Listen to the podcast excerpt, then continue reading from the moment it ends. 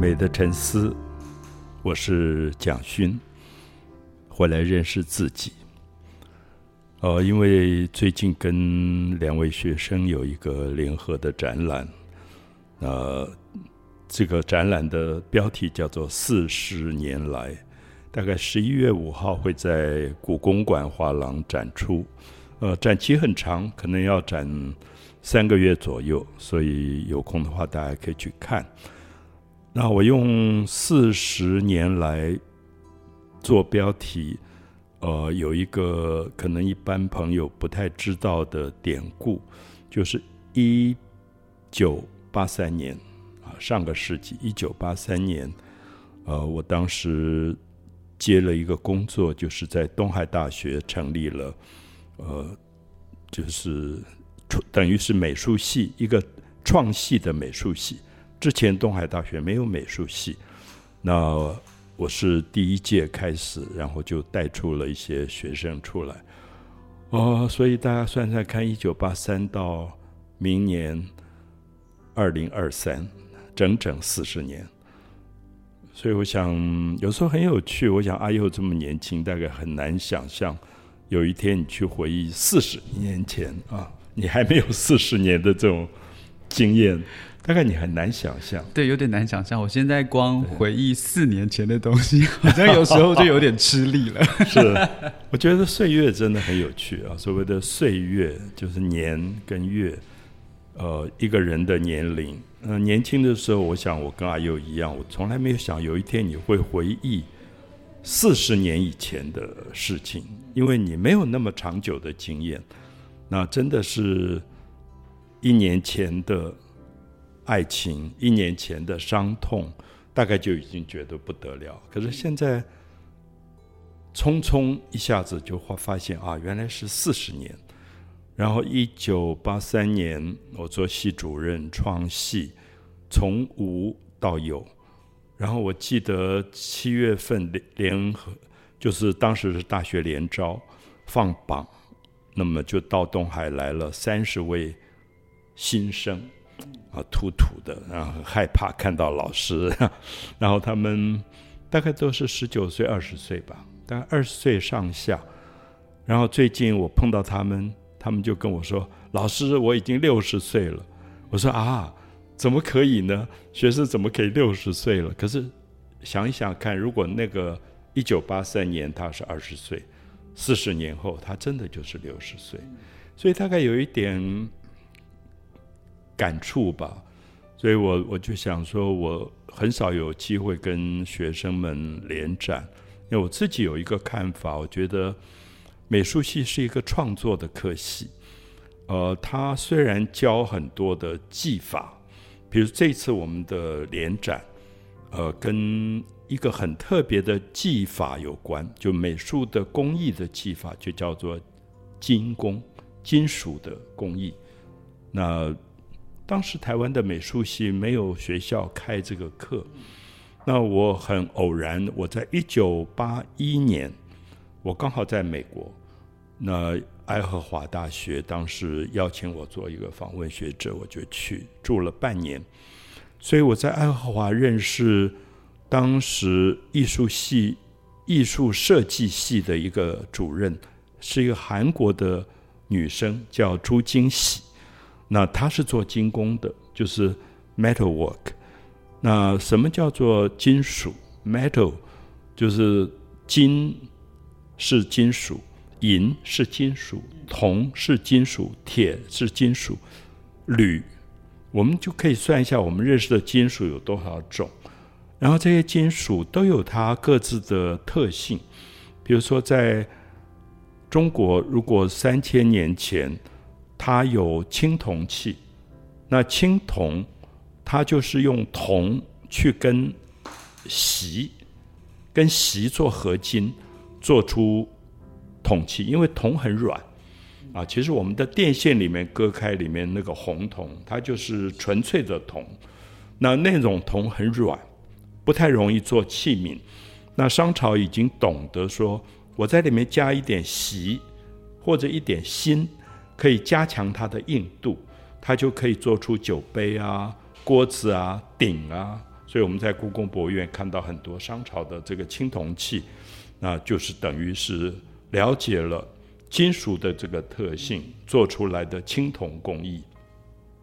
那么在近代，我想通常我们想到金工、金属工艺，有时候会想到珠宝，就做一个戒指啊，或者是耳环呐、项链呐，做这一类东西。那我在爱爱荷华时候认识这位韩国的艺术家朱金喜，那他做很多的金工，那我就发现哦，好漂亮！他可以用银纯银做，有点像花瓶、水壶那种非常美的造型，然后抛光，非常的华丽。然后他的作品就被美国的国家美术馆，像 Metropolitan 这种地方收藏。那我就觉得啊，原来艺术里面还有这个领域，因为，呃，可能对阿友也是一样。我想想到美术，可能就画画呀、雕塑啊，可能就在一个比较小的范围。那我就觉得，原来艺术里面还有精工这个部分。所以很巧呢，是一九八一年，我根本不知道我回国会做系主任。那一九八三年，我忽然被任命。在东海创系做系主任，所以我就忽然想到说，啊，我也许可以在这个系里面多开一些不同的技巧的课、技法的课，那介绍台湾对艺术有向往的年轻人去学，不只是绘画、雕塑，也可以学更多一点的东西。所以那个时候有一个东海的外文系毕业的校友，他在爱荷华。他正在读书，读研究所，他就是朱金喜的学生，所以我就赶快跟他联络，说我现在做了东海的系主任，那我很希望开金属工艺的课。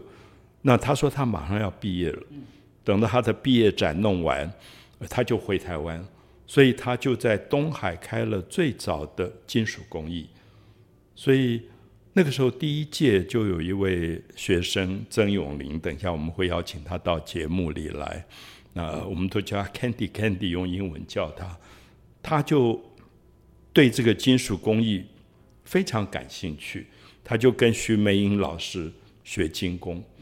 那徐梅英老师后来在东海教了一阵子，台南艺术大学成立了美术系，那里面有金工，所以他就离开了东海。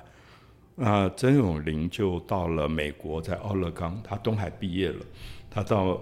美国奥勒冈去继续深造学金属工艺，然后我还在做系主任，所以第一届、第二届、第三届到第四届、第五届、第十届的时候，已经是一九九三年。一九九三年，然后那个时候学生当中有一个叫董成莲，等一下也会到我们节目里来，他英文名叫 Nick，我们都叫他 Nick。那他大一。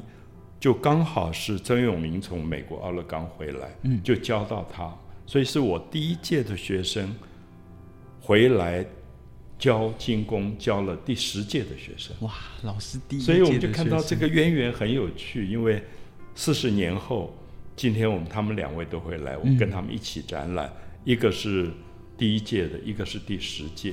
那等到董成莲 Nick，他大学毕业当完兵。